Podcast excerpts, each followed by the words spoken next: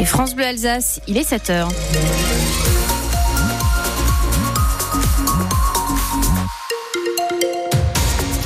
Du gris certainement encore aujourd'hui, mais aussi quelques belles éclaircies, un léger risque de pluie dans le Sungo, la région de Mulhouse, le Jura alsacien. Venez nous dire quel temps il fait chez vous sur notre dernière publication Facebook.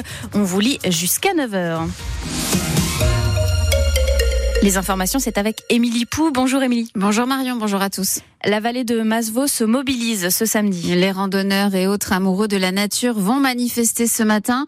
Ils ne digèrent pas la décision d'un groupement forestier. Il y a quelques semaines, il a décidé, comme la loi l'y autorise désormais, de fermer un sentier de randonnée sur sa parcelle. Une fermeture brutale que ne comprend pas Joseph Peter, vice-président du club vosgien. Il demande un assouplissement de la loi. Les sentiers de randonnée, souvent, ce sont des euh, éléments patrimoniaux auxquels le club vosgien, mais plus largement, les usagers de la nature sont très attachés. Historiquement, ce sentier figurait sur les cartes en 1900.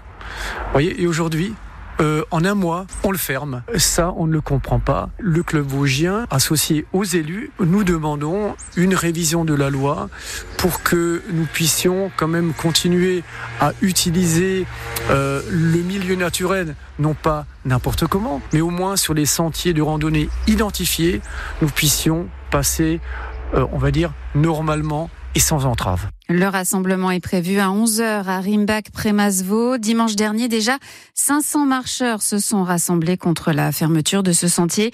Le propriétaire lui explique que cette fermeture a été faite pour protéger la faune et la flore.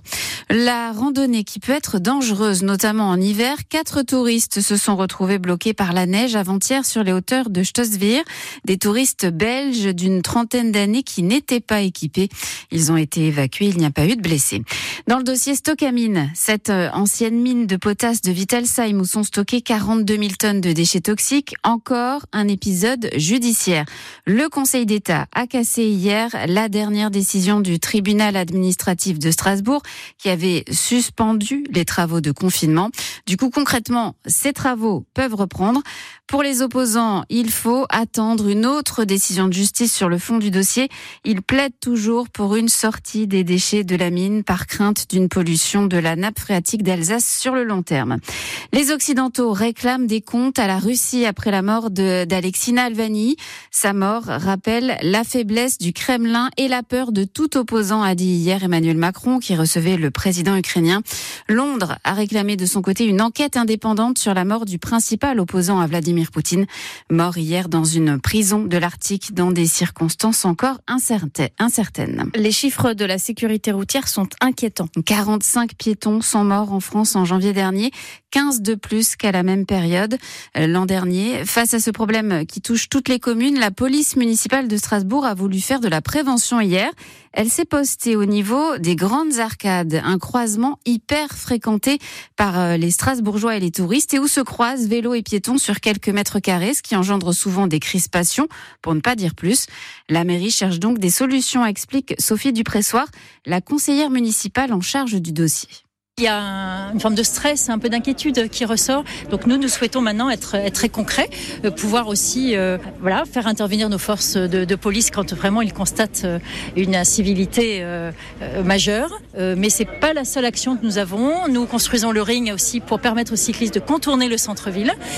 nous faisons des opérations de communication. Il y a de, une campagne d'affichage actuellement dans les rues de la ville pour expliquer quels sont les bons comportements adoptés. La règle, hein, c'est un arrêté municipal qui le fixe, c'est on roule au pas, c'est-à-dire 6 km heure à peu près, et on ne gêne pas les piétons qui ont toujours la priorité. Notre volonté n'est absolument pas euh, de stigmatiser les cyclistes, puisque c'est un mode de déplacement dont nous avons besoin dans la ville et qui doit encore se développer, mais de faire en sorte que et les piétons euh, et les cyclistes euh, puissent cohabiter en toute sérénité et sécurité dans les aires partagées que sont les zones piétonnes. Et si un cycliste ne respecte pas les règles, s'il roule trop vite, s'il écoute de la musique ou s'il téléphone, l'amende peut aller jusqu'à 135 euros.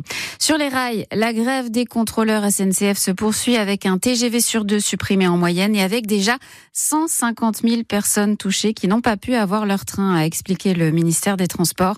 La grève doit se poursuivre jusqu'à lundi matin. En Alsace, la circulation des TER est assez peu perturbée. C'est l'un des plus gros salons viticoles de France. Le salon des viticulteurs indépendants se tient tout ce week-end au Parc Expo de Strasbourg avec 500 viticulteurs de tous les terroirs et avec des vins qui ont bien changé, Olivier Vogel.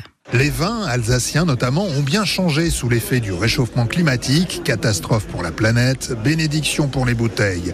Les pinots noirs par exemple, ce n'est plus ce que c'était pour le plus grand bonheur des amateurs comme Alexis et Jacques. Un pinot noir c'est quelque chose, un vin qui se buvait un peu frais, voilà, c'était un vin d'entrée de gamme. Alors que maintenant, euh, une qualité sur les grandes maisons, c'est vraiment, on peut dire des grands vins. Il y a certains pinots noirs d'Alsace, plutôt un peu des grands crus, et euh, au goût, à l'aveugle, on pourrait les qualifier de Bourgogne. Et Benjamin Zirgel du domaine Baumann Zirgel de Mittelvir confirme. On commence à rentrer sur un terrain de jeu où les Bourguignons étaient rois avec des très beaux rouges en Alsace et on commence à jouer sur la cour des grands. Qu'en pense le Bourguignon Vincent Do du domaine de l'Essette à Rully? Pour l'instant, c'est dans l'intérêt de tout le monde. Voilà. On a des terroirs différents, on a des sols différents, donc euh, je pense qu'il y a de la place pour tout le monde. Quoi qu'il en soit, l'Alsace est en train de devenir aussi une terre de rouge. C'est le vigneron Benjamin Zirgel qui le dit. Est-ce qu'on sera dans quelques dizaines d'années encore toujours spécialisé dans le blanc ou est-ce que le rouge commencera à prendre une place euh, de plus en plus importante? Ça, l'avenir nous le dira, mais pour l'instant, en tout cas, on le voit, le pinot noir en Alsace est très très demandé et on a euh, parfois un peu de mal à garder nos stocks. Des cépages expérimentaux sont d'ailleurs à l'essai en Alsace, de Syrah notamment. Le salon des viticulteurs indépendants, c'est donc jusqu'à lundi au Parc Expo de Strasbourg.